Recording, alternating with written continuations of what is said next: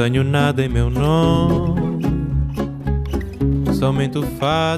Esto es Vidas Prestadas, un programa sobre libros y sobre mundos posibles, un programa sobre ficción, no ficción, memorias, poesía, teatro, cine, literatura infantil, todo aquello que puede caber en un libro. Esto es Vidas Prestadas, un programa para nosotros, los lectores.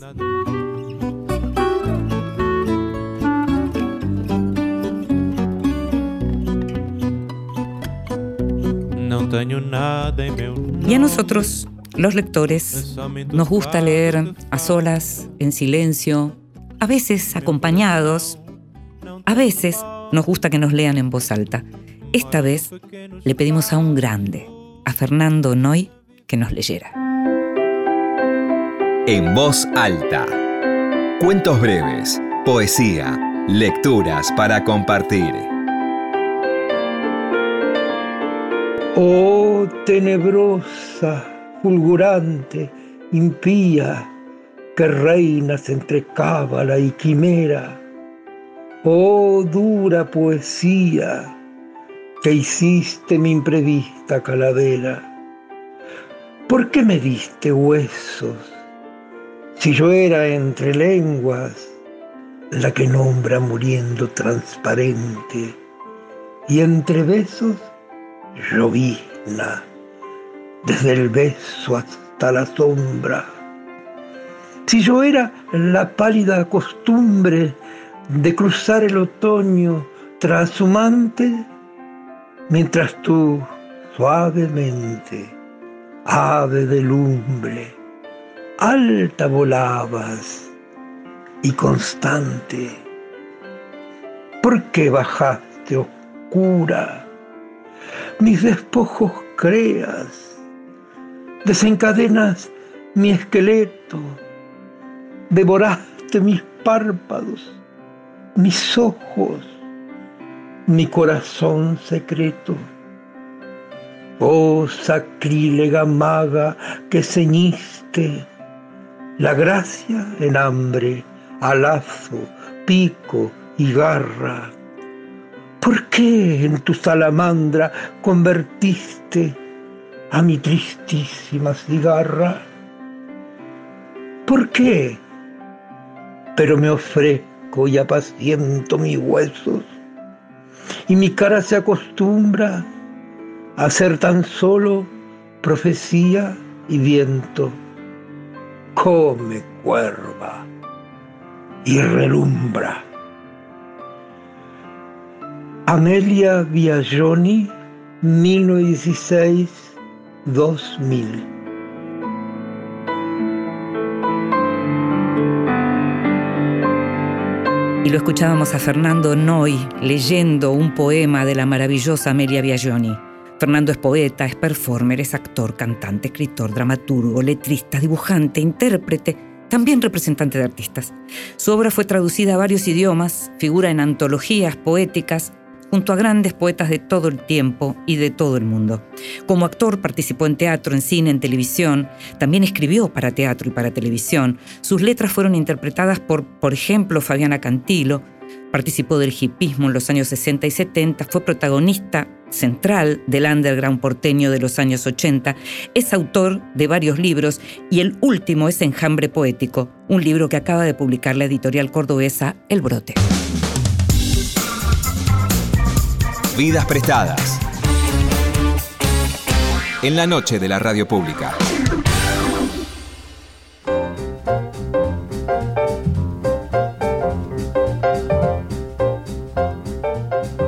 Y es hermoso estar cerca de alguien que uno quiere y admira tanto, que lee tanto y hace tanto tiempo, además, como es el caso de Luis Guzmán, escritor y psicoanalista, nació en Buenos Aires en el año 1944. Luis es autor de una gran cantidad de libros con gran variedad de géneros y temas y entre sus novelas se destacan El Frasquito, que este año cumple 50 años, En el Corazón de Junio y Tennessee, y entre los de no ficción podemos nombrar La Rueda de Virgilio, Epitafios, Flechazos, que es uno de los más recientes. Meses atrás, la editorial Ampersand, en esa hermosa colección Lectores de la que tanto hablamos en este programa, que dirige Graciela Baticuore, publicó Avellaneda Profana, que es un libro de memorias lectoras de Luis y que es un regalo para el corazón de todo lector sensible. ¿Por qué? Porque Luis hace hablar a la memoria de diferentes tiempos y lecturas. Avellaneda, el tango, el Club de sus Amores en cuya biblioteca se formó o se confirmó como lector, el padre ausente y la falta de billetes, el estrabismo vergonzante, la colimba, los romances juveniles, los primeros trabajos en grandes librerías, las amistades literarias, la prohibición de su primera novela por parte de la dictadura, con esa escritura franca y argentina que lo caracteriza y que le permite ir de la ficción al ensayo en sus variantes más cultas y populares, algo que no todo el mundo hace porque hay una soltura inusual en ese uso de la prosa, Luis Guzmán entrega en este libro su vida sellada con letra y nos permite a los lectores imaginar nuevas novelas con varios de los personajes reales que por ahí circulan. Gracias Luis por estar con nosotros en Vidas Prestadas. No, muchísimas gracias. Es bueno Sí, vidas cruzadas, ¿no? Eh, esto es vidas prestadas, pero pueden ser vidas cruzadas y en tu caso, en tus libros, en tus novelas, en tus ficciones, pero también en lo que tiene que ver con tus memorias, siempre hay vidas cruzadas y vidas prestadas. Siempre hay algo que aparece, un cambio, ese, ese ir además hasta el origen, siempre. Bueno, digamos, me parece que sí, que eso no, no sé, no se puede olvidar o uno lo transforma, ¿no? transforma el Vía Crucis en Vías Cruzadas. Em, tampoco fue que mi infancia fue, fue una infancia de la época, quiero decir que también hay que situar, y hoy en día es muy necesario situar cada cosa en su estado de lengua de la época. Eso para mí es realmente fundamental, ¿no es cierto? Eh, uno no puede pensar un, padre hace 40 años y condenarlo absolutamente dadas las pautas de hoy en día, porque si no, no se puede pensar nada. Cada cosa debe ser en su época y me parece que el, frasquito es un libro que, marcó realmente una época y yo ahora que lo estaba corrigiendo para la edición española y hacía mucho que no leía, creo que no lo leí nunca o una vez sola. Mm. Y me impresionaba a mí mismo, digo, ¿cómo pude escribir esto, no? Pero cuando lo escribiste, ¿en cuánto tiempo escribiste? Porque fue tu primera novela, fue una novela que hizo mucho ruido justamente porque no se podía vender, porque no se podía mostrar, eh, como también contás en Avellaneda Profana, porque la prohibió la dictadura, pero ¿cuánto tiempo te llevó escribirlo? Sabes que no tengo idea, lo único que tengo idea, que, que me acuerdo, digamos, es que yo había escrito una novela un tanto cortasariana, ni siquiera una novela, unas páginas y el negro Lamborghini, que en ese momento vivíamos juntos, cuando todavía no nos habíamos separado por literal, y me dijo, esto escribiste.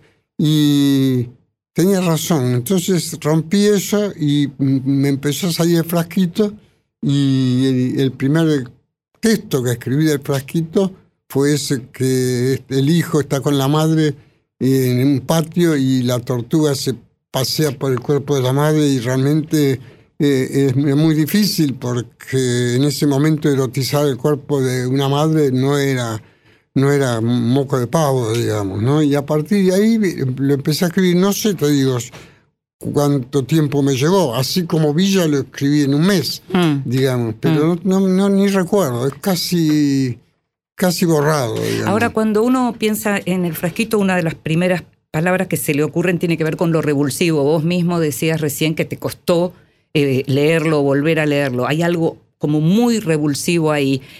¿Qué pensás que estabas, digamos, qué pasaba por la cabeza de Luis Guzmán en ese momento que era el aspirante a escritor, que ni siquiera era todavía el escritor? ¿Qué pasaba? Mira, yo no sé qué pasaba, digamos, pero la verdad te digo, me parece que cuando Mazota dice el fiore es reivindicativo y el frasquito no, eh, no es vindicativo. Yo creo que eh, es muy distinto, pues el mundo de la infancia, esa infancia, si vos querés, espiritista en el sentido de cargada de voces, de ruidos, ¿no? Eh, cada cosa era interpretada, suponete por vía del espiritismo, se escuchaba un un ruido y mi madre decía, es un espíritu burlón. Entonces uno tenía que estar decodificando el terror y adivinando todo el tiempo. Entonces me salió ese libro, yo creo absolutamente, ¿cómo te puedo decir? Yo hablo de, de, de influencias, influencias, quizás Reinaldo Arena con Celestino antes del alba, Sí. ¿no es cierto? Pero la verdad que no sé, no, me salió, me salió y, y, y- y lo- los verbos, cómo están, eh, cómo están acentuados, digamos, ortográficamente, todos los verbos tan eróticos, chupándome, Sí, eh, sí. digamos, con el acento en la E final, si yo lo corrigiera, eh, no sería el frasquito. Entiendo. ¿no? El Sí. frasquito es un libro peronista en el sentido que, como decía Borges, los peronistas son incorregibles. Sí, sí, bueno, el frasquito es incorregible, digamos, ¿viste? Porque yo pusiera, pon- perdón, pondría chupándome con el acento en la, donde corresponde, sí, otro libro. Es el único libro, es Villa que yo no te quede una palabra, Mm. digamos, porque me parece que salió como si lo escuché. Como si fueras un medium. Totalmente, sí. sí.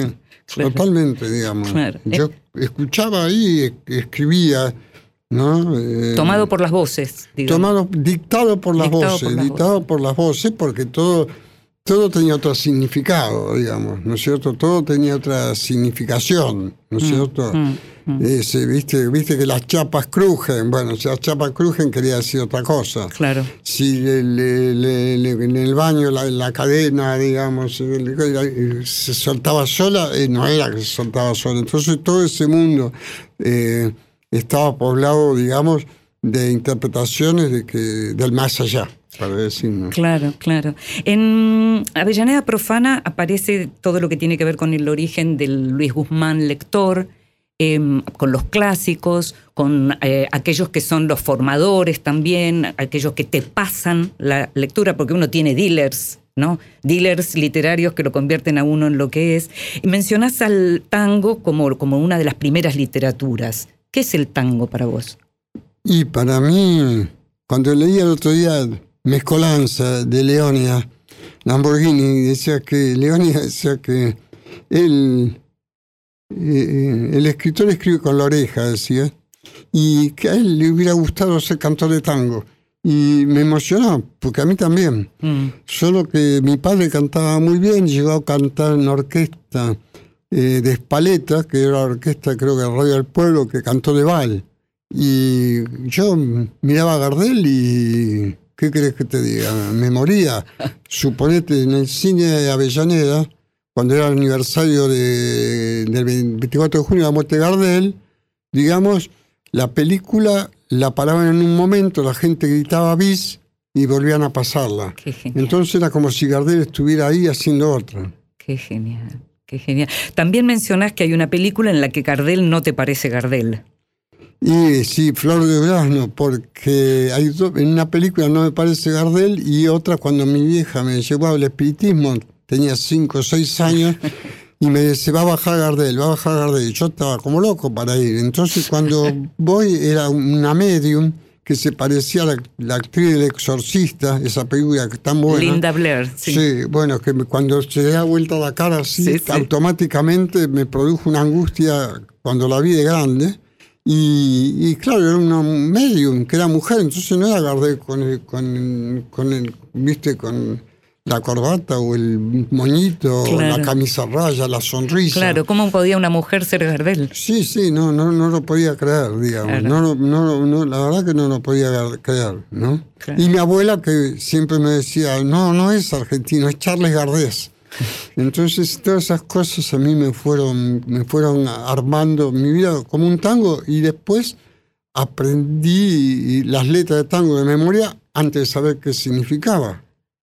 No sabía que había palabras que yo no sabía ni qué querían ¿Eso era por decir. voluntad propia? ¿Era algo que te gustaba a vos, que te interesaba a vos? ¿O era la música que te, te hacían escuchar? No, me- no, no diría que me hacían. Era la música que se escuchaba, Sí. digamos. ¿No es cierto? Al mediodía, eh, creo que la radio, radio Melodía, después estaba Grandes Valores del Tango. Entonces todo el tiempo se escuchaba tango y, y mi viejo cantaba y bueno, y la vida eh, era un tango. Eh, entonces... eh, Pero yo te pregunto esto porque por- en tu generación también, digamos, hubo después un momento en donde la elección fue propia, en donde eh, la gente se volcó al jazz o se volcó al rock. En cambio, en vos el tango siguió al punto que muchos de nosotros, por ejemplo, fuimos a escuchar a Cardey porque vos insistías con que había que ir a escuchar a Luis Cardey. Eras como el gran descubridor de talentos. ¿Seguiste siempre con el tango? Bueno, sí, eh, digamos, eh, eso es lo que dice mi amigo querido Luis Chitaroni, dice que decíamos que la generación nuestra, y es cierto, por lo menos lo de Osvaldo, Germán, yo, a diferencia de Puy, no sabemos inglés, empezamos a francés por el estructuralismo, pero no ustedes se perdieron los Beatles, me dice Chitarroni siempre, digamos. Y yo digo que los Beatles, los Bispreles, no, no, no nada que ver. Entonces, es cierto que más bien era un tango abolerado. Yo no estoy de acuerdo con Cabrera, Infante Cabrera Infante dice que el bolero es sentimental, en cambio el tango es dramático. El tango también es sentimental, ¿no es cierto?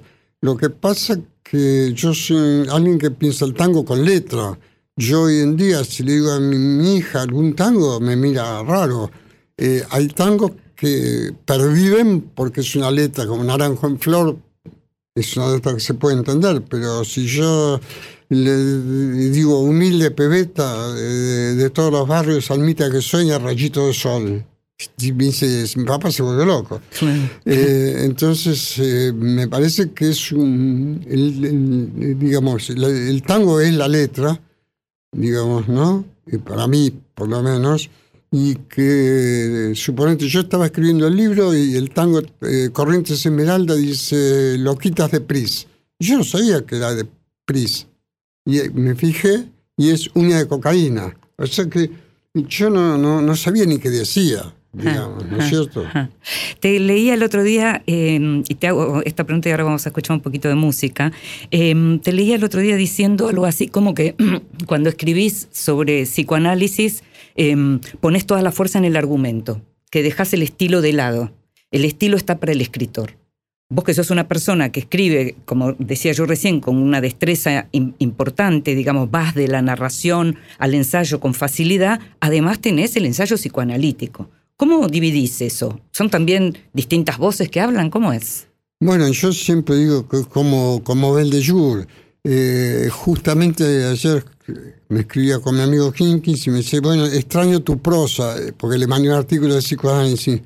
Y Panesi lo descubrió bien, porque me dijo, lo sospechoso en vos es la ausencia de psicoanálisis de escritura cuando escribís. Yo creo que fue la manera en que me pude arreglar, porque suponete, el negro Lamborghini podía poner fado, podía poner lo que, todo era parodia. Eh, digamos, como yo me dediqué a trabajar de psicoanalista, eh, eh, era muy difícil la interpretación cuando te interpretan psicoanalíticamente. A mí no me gusta, yo diferencio la interpretación de la lectura. Mm. De, por eso me gusta Borges. Borges lee, digamos, mm. interpreta, digamos. Eh, digo, me gusta que no te, no te interpreten la cuestión. Entonces es posible que efectivamente se vuelven casi, no hay juego de palabras, la argumentación eh, tiene que mandar ahí, me, reprimo casi. Eso, me censuro. Esa es la palabra. Me censuro, yo, me censuro y, el que lo vio bien fue Jorge Panesi, que lo vio bien, me dijo, lo sospechoso en vos es la ausencia, no la presencia. Vamos a escuchar un poquito de música y vamos a seguir conversando con Luis Guzmán.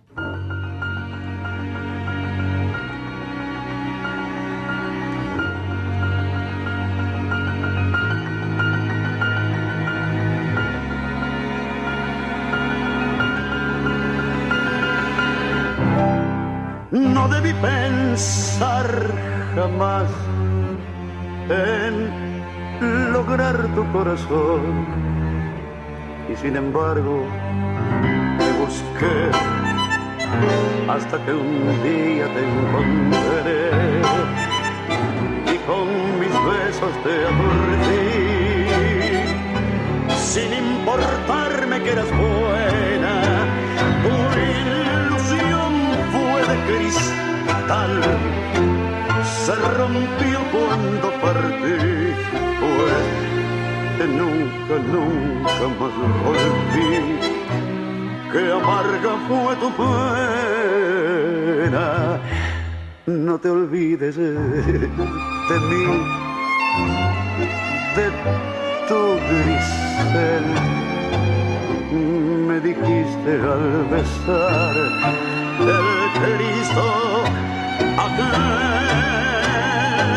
Y hoy que vivo enloquecido, porque no te olvidé ni te acuerdas de mí, Grisel, Grisel.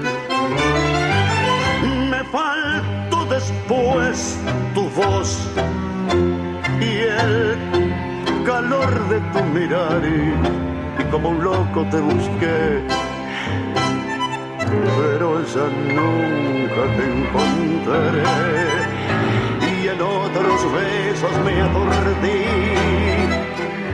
Mi vida toda fue un engaño. Será grisel de mí, se cumplió la ley de Dios, porque sus culpas ya pagó. ¿Quién te hizo tanto daño? No te olvides de mí, de tu grisel. Me dijiste al besar el Cristo aquel. Y hoy que vivo enloquecido,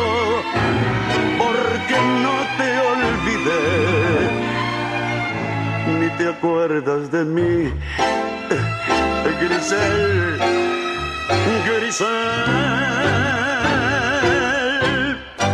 Y este es Roberto Goyeneche con la orquesta de Atilio Estampone, Grisel.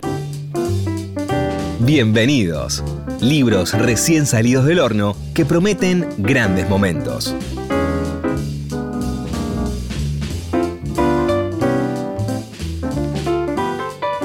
No voy a hablarte de un libro en particular, te voy a hablar de toda una biblioteca en esta sección Bienvenidos de hoy. Te voy a hablar de toda una biblioteca que acaba de ser reeditada. Muchas veces nos quejamos porque nos cuesta conseguir los libros. Sobre todo nos quejamos cuando estamos buscando libros de autores irreemplazables. Y es el caso de Adolfo Bioy Casares. Eh, Alfaguara justamente acaba de publicar la biblioteca Adolfo Bioy Casares, en donde vas a poder encontrarte en las librerías con toda la obra de Bioy, de todo tipo, toda la narrativa de Bioy, la vas a encontrar desde la invención de Morel hasta sus memorias, vas a encontrar, o sea, también los textos autobiográficos, la invención de Morel, plan de evasión, la trama celeste, el sueño de los héroes, historia prodigiosa, Guirnalda con amores, el lado de la sombra, el gran serafín, la otra aventura y otros escritos, Diario de la guerra del cerdo, Dormir al sol, El héroe de las mujeres, las últimas novelas también vas a encontrar, los últimos cuentos como Una muñeca rusa, Una magia modesta, te decía de las memorias, todo Bioy está en las librerías en nuevas ediciones de Alfaguara, es algo que tenés que aprovechar, sin duda. Otro libro de los recién llegados, sabés que llegan muchos y trato de seleccionar aquello que me parece que no te podés perder, incluso si todavía no terminé de leerlo. Es un libro que en realidad es un ejemplar de la revista fundada por Paul Grusac, de la revista La Biblioteca, eh, de la Biblioteca Nacional Mariano Moreno, que es Historia del Virus, Epidemia, Literatura y Filosofía. Eh, la biblioteca está dirigida por Juan Sasturain, el Museo del Libro y de la Lengua está dirigido por María Moreno, y en este caso, sabes que la gestión, tal vez recuerdes que la gestión de ambos fue, a ver, le tuvieron que dar la bienvenida al virus, que suspendió todo, y en ese momento se pusieron a escribir y pusieron a mucha gente a escribir en lo que es ahora este libro que te digo, Historia del Virus. Entonces hay textos de Noé Gitric, de María Pía López, de Guillermo Saavedra, hay textos de María Gainza, de la propia María Moreno, de Juan Rapaccioli, de Alejandro Kaufman. El libro se llama Historia del Virus, Epidemia, Literatura y Filosofía y se consigue en la Biblioteca Nacional. Vidas prestadas con Estás escuchando Vidas prestadas con Inde Pomeráñez.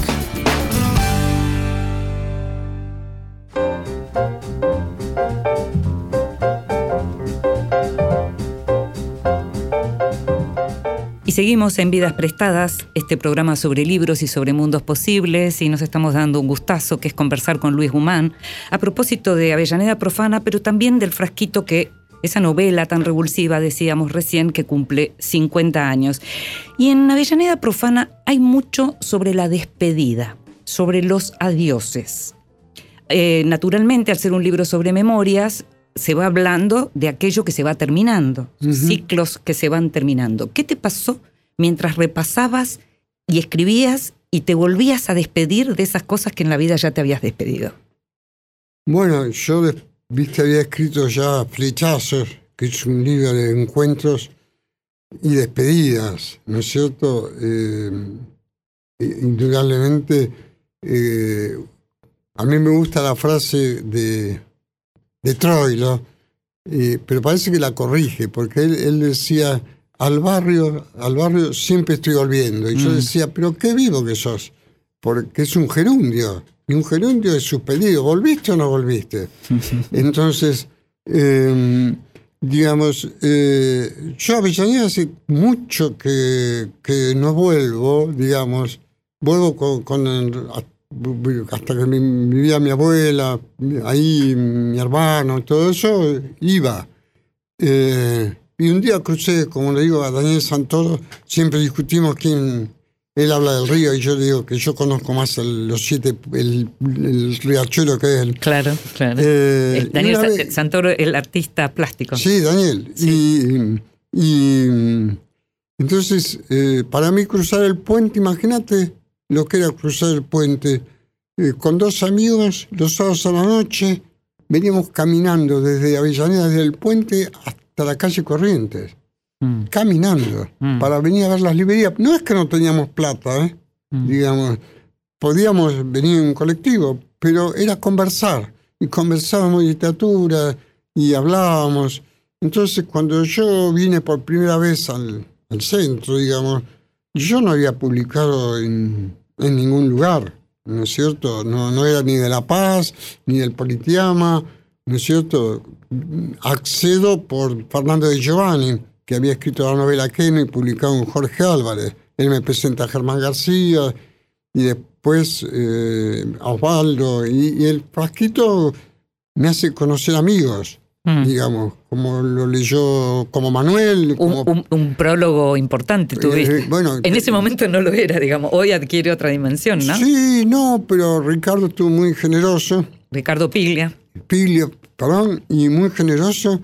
Y viste, el libro estaba tres años sin publicar. Eh, eh, porque no lo querían publicar, lo querían publicar con un prólogo psiquiátrico. Hmm. ¡Qué locura! Eh, sí, sí, discutí con Banasco y con Martín Real por eso, eh, y después nos hicimos amigos, y después me, me dio el boliviano por, en el corazón de junio, ¿no es cierto? Y hmm. Manuel me decía, Manuel lo manda a Italia, el Fiori y el Fraquito, me decía, escriban libros más largos, escriban libros más largos. Y yo no podía, porque después de esa lengua dictada que hablábamos antes, yo me vacié de lengua, no me quedé sin lengua. Entonces copiaba todo, hacía collage, eh, eh, agarraba lo que más me gustaba, pero nadie se daba cuenta. ¿Eso en la literatura y también en las revistas?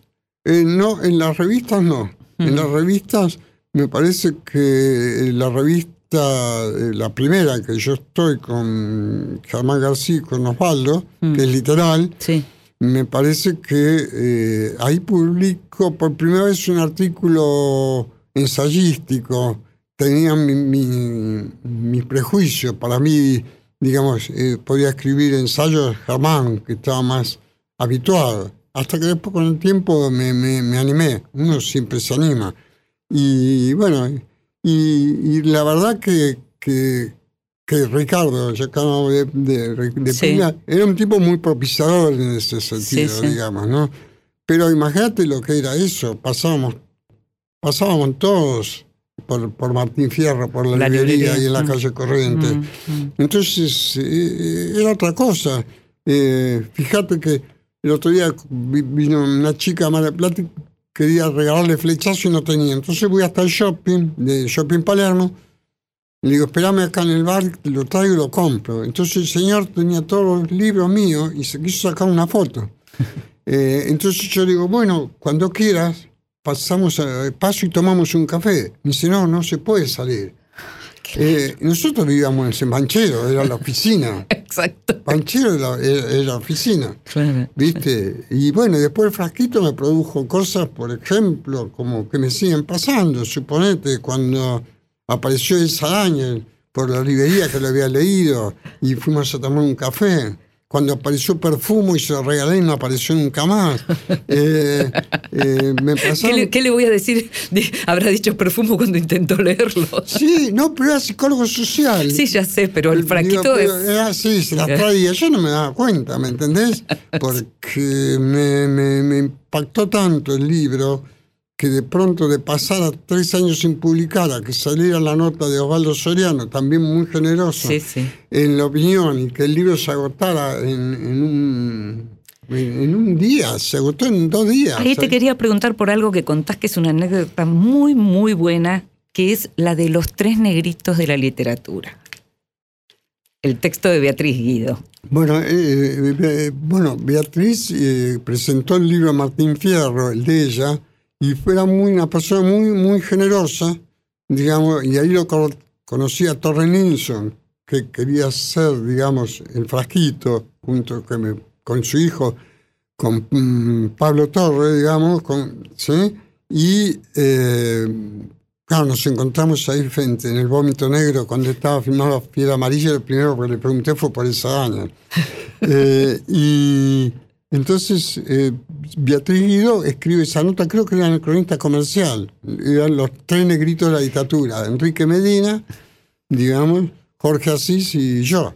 Lo que pasa es que la gente olvida, pero Enrique vendió 100 más de 100.000 ejemplares de las tumbas. Sí, claro. Y Flores robadas en los jardines de Córdoba, eh, eh, de, De Quilmes. de Quilmes, más de 100.000. Sí, fue una locura. Era, era una cosa que, que no, nunca pasó, ni pasa ahora, ni creo que va a volver a pasar. Posiblemente. Entonces, eh, yo creo que en ese sentido, digamos, eh, el, el peronismo posibilitó de alguna manera, y no sabía cuál, digo, porque sería ya explicitar una ideología, Sí. mm, digamos, eh, no es que no la tenga, pero Sí. sería, digamos, pero permitió que ciertas cuestiones que yo tampoco me dedicaba al periodismo como para acceder a la dictadura, pero y Enrique tampoco, pero fue esos años que permitieron la aparición de esos tres libros que realmente cambiaron la cosa tan realista de la dictadura, tan nos teníamos que despegar de,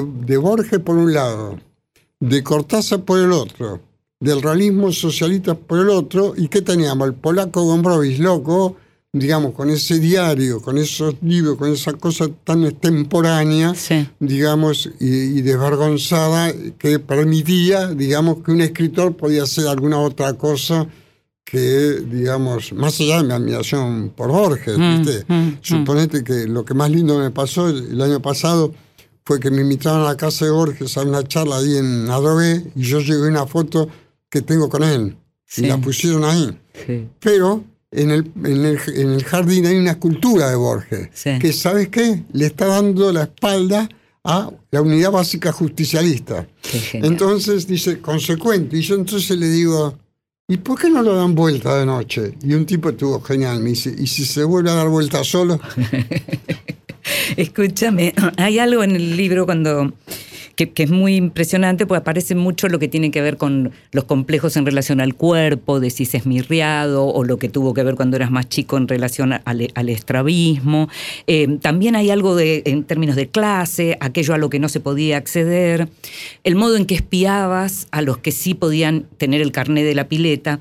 Y señalás una frase que para mí, a mí es la frase que más me emocionó en, en el libro y que tiene que ver con el color de esa pileta que vos espiabas cuando tenías 18 años y que es un color que pese a todos los viajes que hiciste, decís, no lo viste en ningún mar del mundo, el verde esmeralda de la pileta de Racing. Me gusta eso.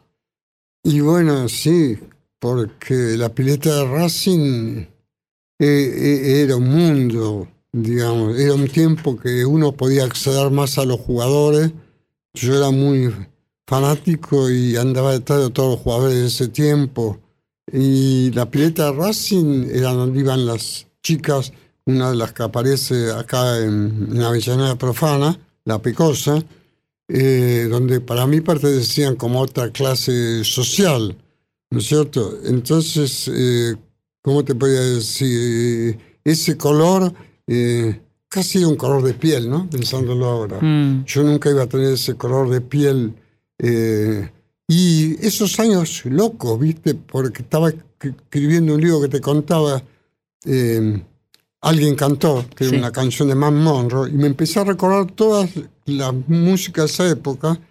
eh, y por ejemplo, cuando en Cine Avellaneda, eh, 1958, 59, dieron al compás del reloj con los Big Halley y los cometas, y se dieron vuelta todas las butacas y la gente empezó a bailar el rock ahí. Pero de pronto el paisaje cambia. Entonces las chicas de Racing empezaron a aparecer todas con guitarras, ¿sí? Y todas a cantar folclore. Digo, ¿no? Es el- la época del folclore. Sí, sí. Angélica, Sí, sí. eh, digamos, Samba de mi esperanza, ¿no? Entonces de pronto no entendía nada, porque no encajaba en ningún lado, no había encajado antes, no sabía bailar el rock, no sé bailar nada todavía, Sí. y eh, no sabía el- el bailar folclore, entonces eh, lo único que me quedaba, ¿qué podía hacer? Escribir. Ahora, mm, ¿seguís sin encajar en ningún lado? Y algo de eso hay, digamos. Mm. Eh, no sé, primero... ¿Te adaptaste por ahí a esa situación? Sí, digamos, mi literatura me parece que no encaja. Cuando los editores españoles leían ahora me decían, pero esta literatura tiene como 50 años, ¿no? Y supónete, ahora escribí una novela de tango que se llama Dos extraños, Mm. le saqué el cómo, ¿no? Sí. Y la tuve que situar a temporal, porque si yo pongo la historia de un cantor de tango ahora tendría que tener por lo menos 80 años. Claro. ¿No es cierto? La edad que tendría Luisito Cardal.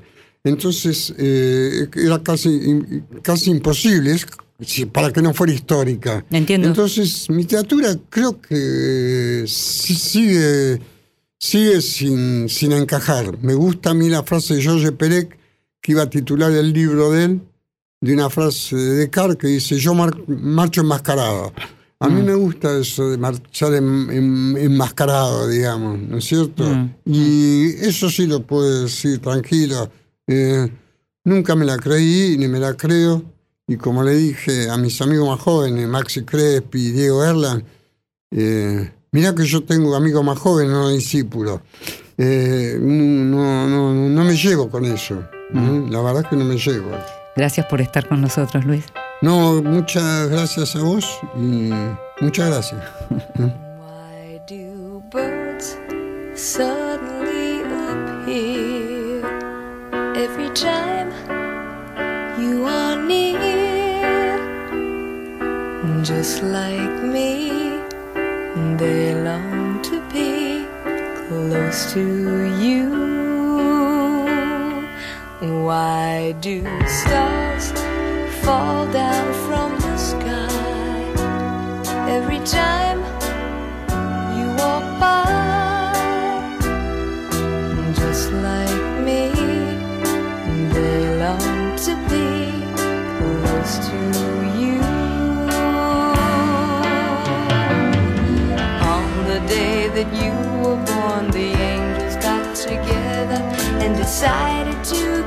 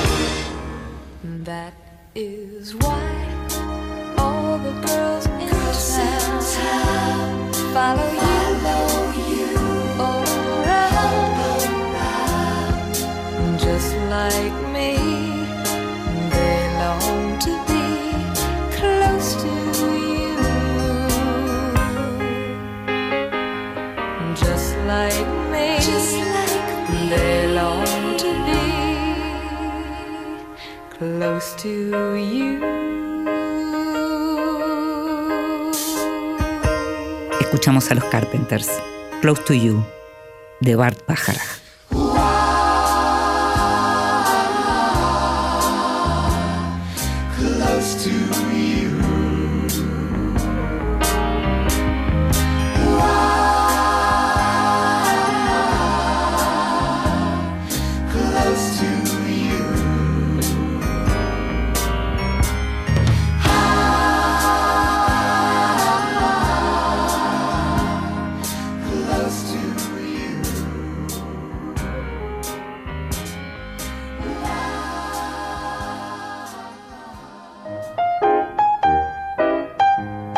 Te regalo un libro. Recomendaciones y sugerencias para tomar nota. Hola, soy Mori Ponsowi y acabo de publicar una novela que se llama La nueva vida de Valdi Bonetti y hoy me gustaría hablarles sobre La Mancha Humana de Philip Roth. La Mancha Humana es una novela de una hondura psicológica inusual, pero además es una novela que tiene el suspenso del mejor thriller y que, como todas las de Roth, hace gala de una prosa bellísima. La trama de La Mancha Humana gira en torno a un enorme secreto en la vida del personaje principal, Coleman Silk. Un secreto del que los lectores nos enteramos bien entrada la novela y que tiene que ver con la identidad misma de este personaje. Silk es un profesor universitario que se ve obligado a renunciar a su cargo por algo que dice durante una clase y que algunos alumnos interpretan como una ofensa. La novela fue publicada en el año 2000, pero ya anunciaba el ambiente de hipercorrección política y cancelación cultural en el que vivimos hoy. A lo largo de los años he leído La Mancha Humana una y otra vez. Las primeras lecturas obedecieron al deseo de disfrutar la historia, pero luego la fui leyendo más minuciosamente para descubrir la manera en que Roth lograba saltar de un momento de la trama a otro sin confundir al lector y también para intentar aprender cómo hacía para saltar de perspectiva y hacer que como lectores a veces estemos mirando el mundo desde la subjetividad del personaje principal, pero muchas otras veces desde la óptica de personajes que son antagonistas. Creo que La Mancha Humana es un clásico por la manera en que ahonda en la condición humana, por la complejidad y la hondura de sus personajes y por la manera en que Roth muestra, a través de sus páginas, las distintas formas en que las personas buscamos descubrir el sentido de nuestro estar aquí en la Tierra.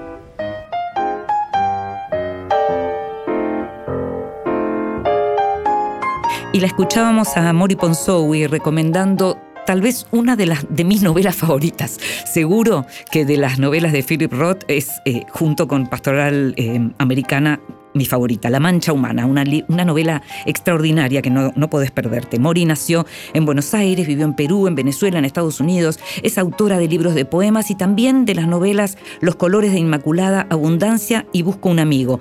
Publicó hace no tanto Ocasán, Diario de Viaje de una Madre, un libro que tuvo gran repercusión y muchas ediciones y que está siendo en este momento adaptado al teatro y al cine. Y acaba de publicar por Alfaguara otra novela, se llama La nueva vida de Valdi Bonetti.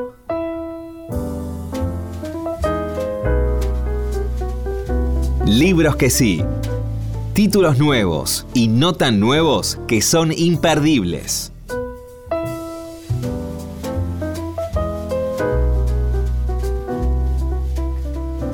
Y en libros que sí, te decía al comienzo del programa que mm, en este programa cabe la literatura infantil, me gustaría que hubiera más, Me gustaría que hubiera más tiempo, más libros, más posibilidades de contarte cosas, pero en este caso, un libro que no puedo dejar de recomendarte es un libro precioso que acaba de ser premiado en la Feria del Libro para chicos más importantes, una feria de ediciones, ¿no? de editores, es la Feria de Bolonia, y acaba de ser em, premiado todo lo que pasó antes de que llegaras, un libro escrito e ilustrado por Yael Frankel, publicado por Limonero, un libro precioso que tiene que ver justamente con lo que es un chico hablándole al hermano más chico, contándole con lo que se va a encontrar, contándole de qué se trata esa familia, diciéndole quiénes son cada uno y lo que significa vivir en familia. Las ilustraciones son hermosas porque todo lo de él es hermoso y el libro es de una ternura infinita. Se llama Todo lo que pasó antes de que llegaras y está publicado por esta editorial, editorial preciosa que es Limonero.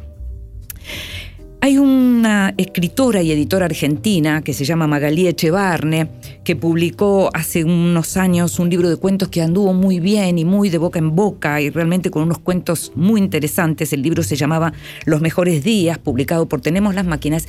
Y la misma editorial acaba de publicar un libro de poemas de Magalí que se llama Cómo cocinar un lobo y que Em, tiene que ver con el tema de la pérdida, tiene que ver con el tema de la enfermedad, con el tema del duelo, porque lo que hay es una escritora devenida poeta que está despidiendo la vida con sus padres. Sus padres en pocos años acaban de morir ambos, hay una casa que hay que vaciar y lo que hay es, son poemas como narrativos, pero que yo te podría decir, y así lo escribí también, son, es un libro que es como un abrazo, es un libro muy, muy... Em, eso, tierno, sensible, un abrazo, un libro para compartir. Y además como libro, como objeto, es un libro precioso publicado por Tenemos las máquinas que tiene una contratapa que está muy bien además de Marina Mariage, de la poeta y narradora y periodista cultural Marina Mariage, que estuvo en este programa.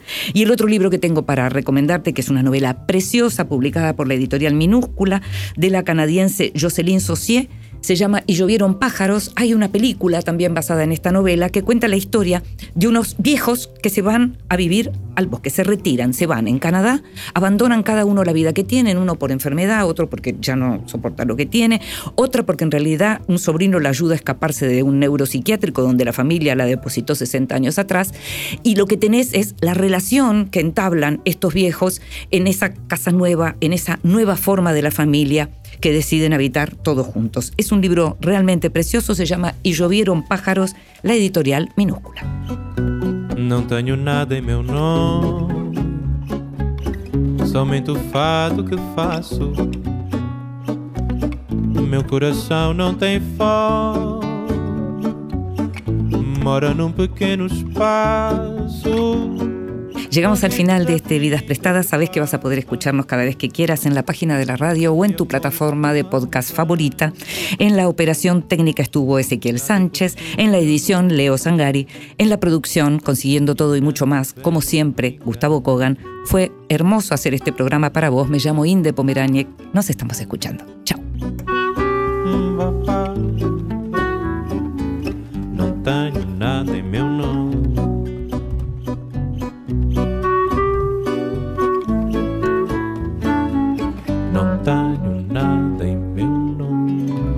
Vidas prestadas. En la noche